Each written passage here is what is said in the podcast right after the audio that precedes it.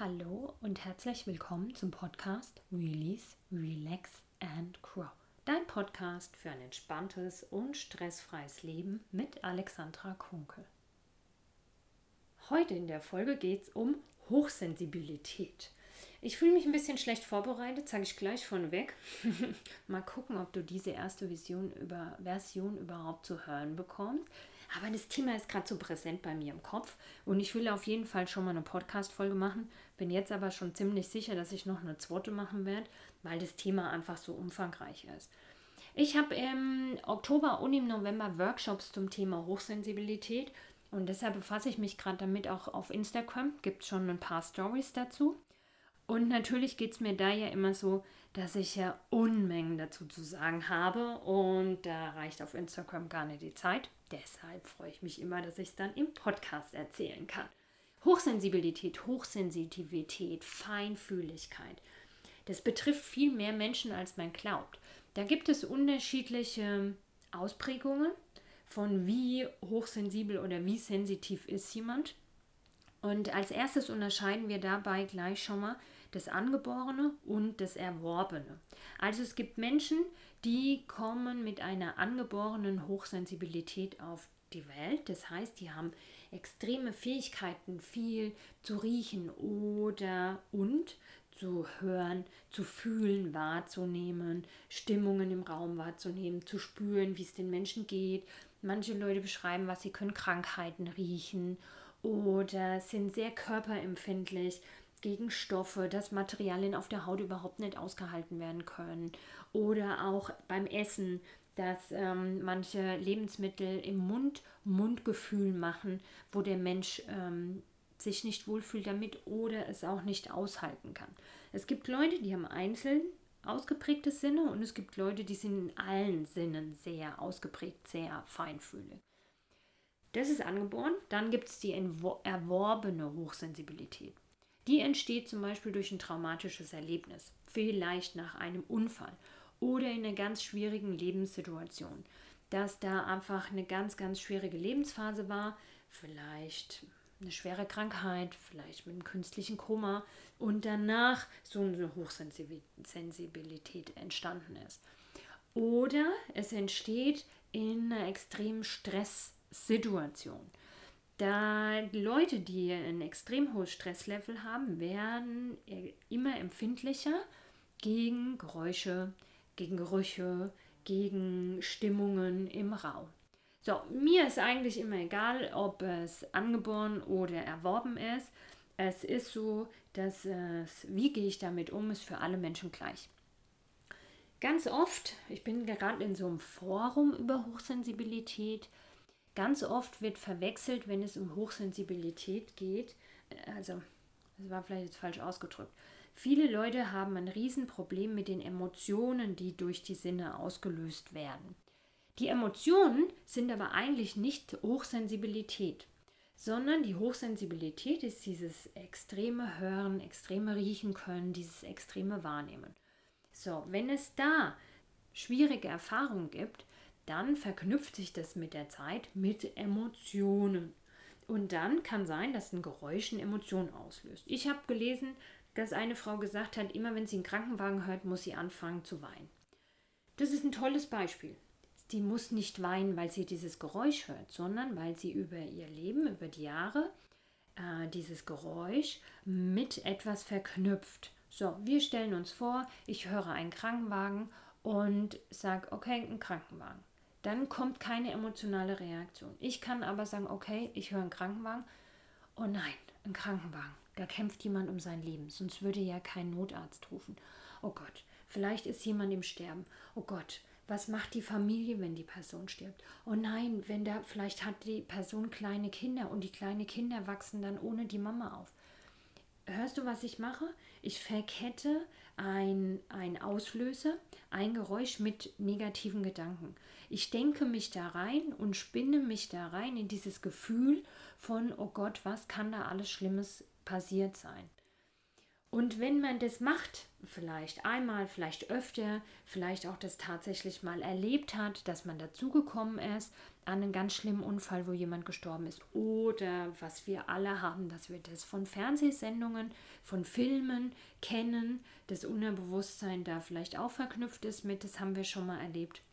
Und dann verknüpfen wir diese negativen Gedanken, erzeugen negative Gefühle traurige Gefühle, schmerzhafte Gefühle, je nachdem, wie man da reingeht, wie intensiv man es zulässt, wie intensiv man die Vorstellung von dem Leid in sich erzeugt.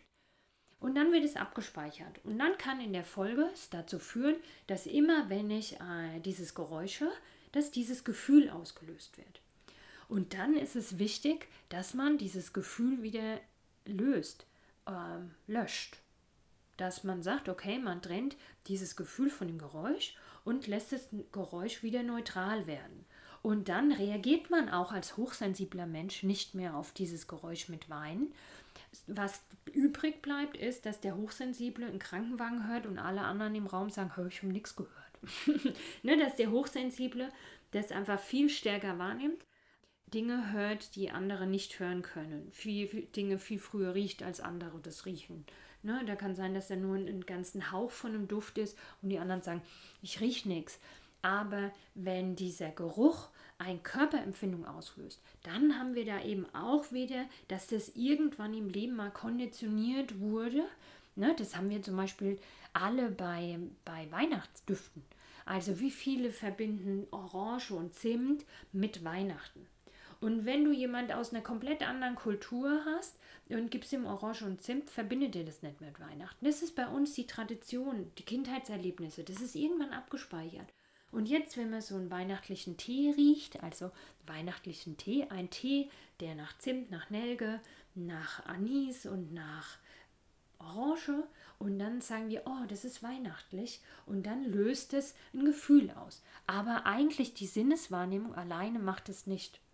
Das finde ich immer so eine schöne Botschaft auch für hochsensible Menschen, dass die Hochsensibilität, dieses Wahrnehmen ist nicht das Problem, sondern das Problem ist, dass es irgendwann mal mit negativen Gefühlen verknüpft wurde. Und sehr feinfühlige Menschen, hochsensible Menschen, die haben oft auch die Fähigkeit, sich sehr intensiv in etwas einzufühlen. Also wenn du vielleicht nicht hochsensibel bist, kannst du vielleicht das gar nicht so nachempfinden, dieses, wie kann man sich da so reingeben, dass da, äh, wenn da ein Krankenwagengeräusch ist, dass man dann darüber denkt, oh Gott, da könnte jetzt sein, dass da ein Kind ohne Mama aufwächst. Aber sehr feinfühlige Menschen, Menschen, die sehr, sehr empathisch sind, Menschen, die da äh, schnell mit anderen mitfühlen, mitleiden, die können sich mit ein paar Gedanken da ganz intensiv da reindenken. Das passiert nicht immer bewusst und irgendwann gar nicht mehr. Da ist es gar nicht mehr notwendig. Da reicht dann, dass es das Geräusch schon das Gefühl auslöst. Aber irgendwann wurden die Gedanken mal gemacht, oftmals ganz unbewusst, vielleicht auch mal, wenn die Leute länger drüber nachdenken, doch, das könnte schon sein, dass ich dazu neige, mir diese Gedanken zu machen. Und das Wichtigste, was, was hochsensible Menschen da lernen müssen, ist der Gedankenstopp. Also wenn ich, wenn ich auf der Autobahn an einen Unfall vorbeikomme und da ist auch so, oh Gott, was, was steht dem Menschen alles bevor? Stopp. Den Gedanken will ich nicht zulassen, weil der hilft dem Menschen in der Situation nicht, aber er schadet mir, wenn ich den Gedanken zulasse. Na, das heißt, distanzieren, ausblenden, ähm, abgrenzen, äh, mich schützen, die Gedanken stoppen, weil die Gedanken führen zu Gefühle. Das ist immer so. Erst kommt der Gedanke, dann kommt das Gefühl und dann löst es im Körper eine Reaktion aus. Manchmal ist es andersrum, da ist eine Körperreaktion, das führt zum Gefühl, zum Gedanke. Aber viel, viel, viel häufiger ist eben ein Gedanke führt zum Gefühl und dann macht es den Körper. Wenn ich traurige Gefühle habe, dann fühlt sich der Körper erschöpft oder ausgelaugt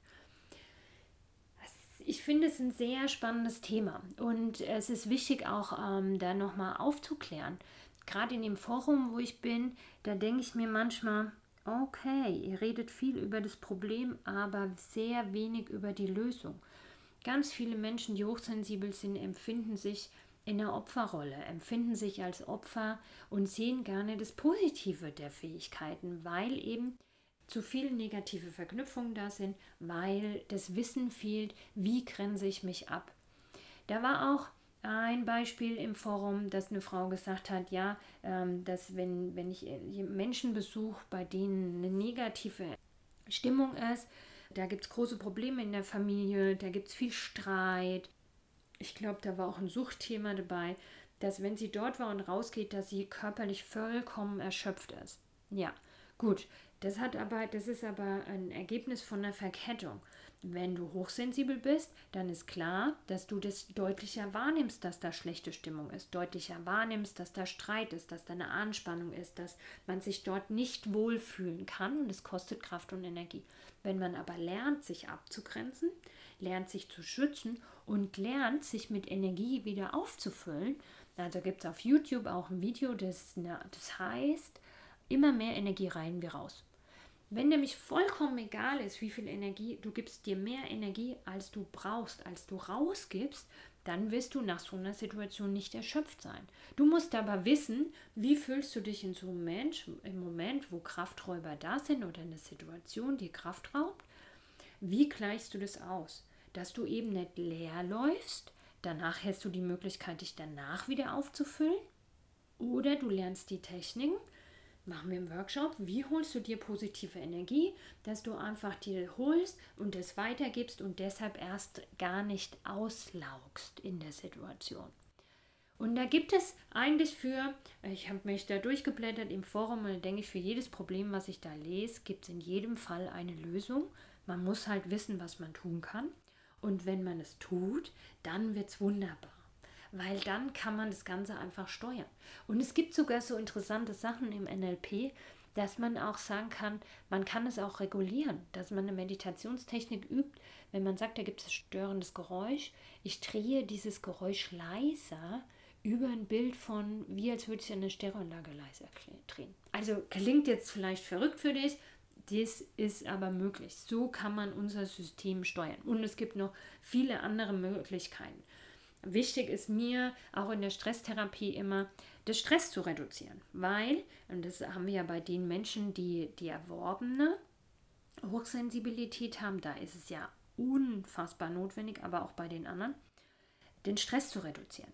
Weil wenn du hochsensibel bist und hast Stress, dann macht dir die Hochsensibilität einfach viel mehr Stress. Wenn du in der guten Selbstfürsorge bist, dann ist es kein Problem dass du intensiv fühlst. Wenn du in der guten Selbstfürsorge bist, dann ist kein Problem mit dem das Geräusch zu verwalten. Es ist nur das Problem, wenn du in der schlechten Selbstfürsorge bist, wenn du einfach energetisch nicht gut dastehst. Du bist zum Beispiel ausgelaugt und dann ist es furchtbar, wenn dann noch jemand im Raum kommt, dem schlecht geht. Bist du aber voll in deiner Kraft, dann ist es, ist es kein Problem, das zu handeln. Und das ist das Wichtige. Hm, leider äh, haben die Leute, die hochsensibel sind, also zumindest über die Erfahr jahrelange Erfahrung bei mir in der Praxis mit den Menschen, die zu mir kommen, haben die Pro Leute große Probleme mit Selbstfürsorge. Weil oft ist ein Helfersyndrom mit dabei, aber ich will halt helfen oder ein, ich will meine, meine Feinfühligkeit behalten. Dann sage ich, ja, das kannst du doch du darfst deine Feinfühligkeit behalten. Ich finde es sensationell, aber du musst doch nicht mitleiden. Du darfst doch total empathisch sein, aber es ist ein Unterschied, ob ich mitfühlend bin oder ob ich mitleide. Und da brauche ich nicht an meiner Fähigkeit, sondern wie gehe ich mit dieser Fähigkeit um? Daran wollen wir arbeiten. Und die Selbstfürsorge wird zum obersten, obersten Priorität. Stressmanagement, Stressbewältigung wird zur obersten Priorität, weil dann macht diese Hochsensibilität, diese empathische Fähigkeit gar nichts mehr. Ach ja, so, so ein interessantes Thema. Ich freue mich so, dass ich die Workshops angesetzt habe. War auch ganz spannend, weil einfach wieder ein paar hochsensible Menschen bei mir in der Praxis waren und die gesagt haben, oh, du hast doch früher mal so einen Workshop gemacht, mach doch den mal wieder. Und dann habe ich gesagt, ja, Lustig, das Feld rollt sich von hinten auf, nachdem ich dann die Workshops geplant habe, mir jetzt erstmal bewusst wird, was für das großes Thema, wichtiges Thema, notwendiges Thema ist, dass wir darüber sprechen, dass wir das thematisieren, dass ich Hilfen damit an die Hand gebe. Und eben nicht nur im Workshop, natürlich wird es im Workshop viel besser, weil es viel intensiver ist, weil es wir am Stück machen. Wir machen da verschiedene Atemübungen, Meditationstechniken, Übungen zur Abgrenzung eben was ich schon gesagt habe, mit dem mehr Energie rein als raus. dieses Wahrnehmen auflösen. Wo sind denn die Verknüpfungen? Warum reagiere ich da so emotional auf, ein, auf einen Auslöser, um dann zu sagen, okay, daran kann man arbeiten und das eben dann in Veränderung zu kommen. Ich will es aber nicht nur in den Workshops lassen, sondern auch auf Instagram gibt es jetzt schon ein paar Reels dazu und da wird es noch mehr geben. Und äh, eben auch hier im Podcast und ich bin sicher, da gibt es dann noch eine andere Podcast-Folge. Ich mache zwei Workshops. Im Oktober ist es für Erwachsene mit Hochsensibilität und im November ist es ein Elternworkshop von Eltern, die hochsensible Kinder haben. Du bist da auch richtig, wenn du dir nicht sicher bist, ob du wirklich hochsensibel bist. Aber wenn du das Gefühl hast, du nimmst viel wahr, dann kannst du da auch kommen. Ne? Da wird es sein, dass es Leute gibt, die haben einfach eine intensive Fühlfähigkeit und es gibt hochsensible. Aber die Techniken und den Umgang damit und warum es problematisch wird, ist für alle gleich. Da ist mir das egal, ob du dir schon ganz sicher bist, dass du hochsensibel bist oder ob du sagst, aber ich glaube eigentlich, das könnte bei mir auch so sein. Dann buch dir deinen Platz und komm zum Workshop. Es wird auf jeden Fall sehr gut. Äh, in der Gruppe, viele hochsensible Menschen haben das Problem oder die Sorge, dass sie sich in solchen Gruppen öffnen müssen oder dass ihnen so eine Gruppenenergie zu anstrengend wird. Dazu kann ich dir sagen, da achten wir darauf, dass es nicht passiert. Es ist eine kleine Gruppe, es sind maximal zwölf Leute. Wir sind in einem großen Raum, nicht in einem riesigen Raum, weil das wäre auch wieder anstrengend für hochsensible Menschen. Es ist aber in einem wunderschönen Raum. Der Raum hat eine schöne Ruhe, der Raum hat eine schöne Erdung, der Raum hat eine schöne Energie. Und wir machen wohltuende Übungen den ganzen Tag, dass sich kein negatives Energiefeld aufbaut. Es wird schon mal über Probleme geredet, die durch Hochsensibilität entstehen, aber es wird kein negatives Schwingungsfeld entstehen, wie es zum Beispiel in, in oftmals passiert, dass es in Selbsthilfegruppen gibt dass so viel über die negativen Probleme geredet wird, ähnlich wie in dem Forum, wo ich da bin, aber keine Lösung. Das machen wir ganz sicher nicht. Es gibt eine kleine Aufmerksamkeit auf das Problem, dass das klar ist, und es gibt eine große Aufmerksamkeit auf die Lösung und auf das Wohltuende. Ich will dir heute noch eine Atemübung mitgeben, und zwar die Gleich- und Wechselatmung. Die machen wir jetzt nicht, sondern ich sage dir, wo du sie findest. Und zwar vom YouTube-Kanal. YouTube, Alexandra Kunkel, Gleichatmung und Wechselatmung. Du gehst auf meinen Kanal, auf Videos, so viele sind es nicht, das findest du schon. Gleichatmung und Wechselatmung und guckst dir das an. Die Übung ist sensationell. Ich liebe die Übung. Es gibt keinen von meinen Klienten, der die Übung noch nicht von mir gelernt hat. Die Übung bringt dich zurück in die Ruhe. Die Übung zentriert dich. Die Übung erde dich. Die Übung beruhigt dein System, beruhigt dein Pulsschlag, beruhigt deine Atmung, bringt dich wieder in die Ruhe, hol dich absolut aus dem Stress und zwar ganz schnell. Was aber das Sensationelle an der Übung ist, dass sich was verändert. Also wenn du zum Beispiel in einer bestimmten Stresssituation diese Atemübung machst, ordentlich machst, fünf Minuten lang machst, dann ist in sehr hohem Maß wahrscheinlich, dass wenn du in die identische Situation gerätst, dass du damit keinen Stress mehr hast oder dein Stress deutlich geringer ist. Also, wir stellen uns vor, wir bleiben beim Beispiel mit der Krankenwagensirene, dass die Frau anfängt, jedes Mal, wenn sie die Sirene zu hören, anfängt, die Gleichatmung und die Wechselatmung zu machen, dann wird sie mit jedem Mal weniger emotionale Reaktionen haben. Es wäre jetzt zu lang zu erklären, was die Übung mit deinem Gehirn macht, mit den Gehirnhälften. Ein bisschen erkläre ich im Video. Aber das ist mir hier wichtig zu sagen, hier kriegst du eine gute Hilfe. Mach die Übung am besten in jeder Stresssituation. Und es geht natürlich nicht. Aber immer wieder in Stresssituationen die Übung angewendet und die löst wirklich nachhaltig was auf. Da löst sich was in deinem Unterbewusstsein. Die negative Emotion wird nicht nur weggedrückt, sondern verarbeitet es ist nicht alles möglich mit dieser Atemübung aufzubauen. Ne? Es ist aufzulösen. Es ist nur eine Atemübung, die hat ihre Grenze. Aber du kannst was für dich tun. Das finde ich immer so schön, wenn man weiß, okay, ich bin dem nicht mehr ausgeliefert, sondern ich weiß, wenn ich in die Situation gerate, wo mir das einfach viel zu viel Stress macht, dann kann ich meine Atemübung machen, kann die gleich um die Wechselatmung machen und ich weiß, in fünf Minuten geht es mir besser, also wahrscheinlich schon nach einer Minute wenn du die Übung oft gemacht hast, schon nach 10 Sekunden. Aber wenn du sie fünf Minuten machst, ist es in sehr hohem Maße wahrscheinlich, dass du das nächste Mal gar keinen Stress mehr kriegst mit dieser, mit dieser Situation.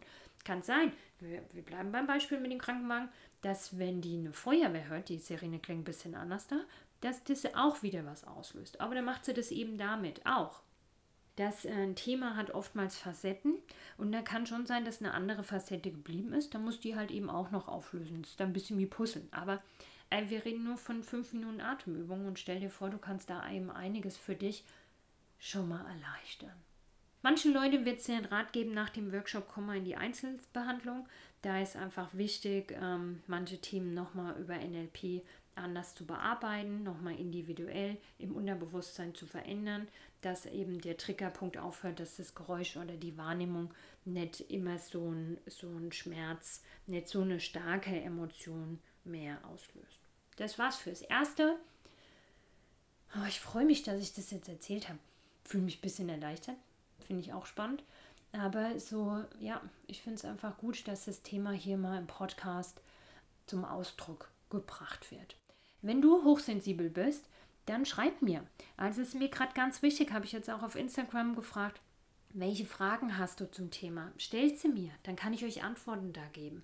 Bringt Beispiele und ähm, ich nehme die, greife die auf und ähm, dann wird es vielleicht auch ein paar Kurzfolgen geben oder ich mache eine Folge, wo ich mehrere Fragen oder mehrere Beispiele aufgreife und gebe dir einfach nochmal Lösungen, nochmal Hilfestellung dazu. Kann ich aber nur machen, wenn du mir schreibst und wenn du mir davon erzählst. Das ist natürlich dann alles äh, anonym. Ich sage dann nicht deinen Namen oder so, brauchst keine Angst haben davor. So, ich bedanke mich für deine Aufmerksamkeit. Wenn du jemanden kennst, der betroffen ist von Hochsensibilität, das meine ich nur so lange, dass einfach noch diese krasse negative Auswirkung hat.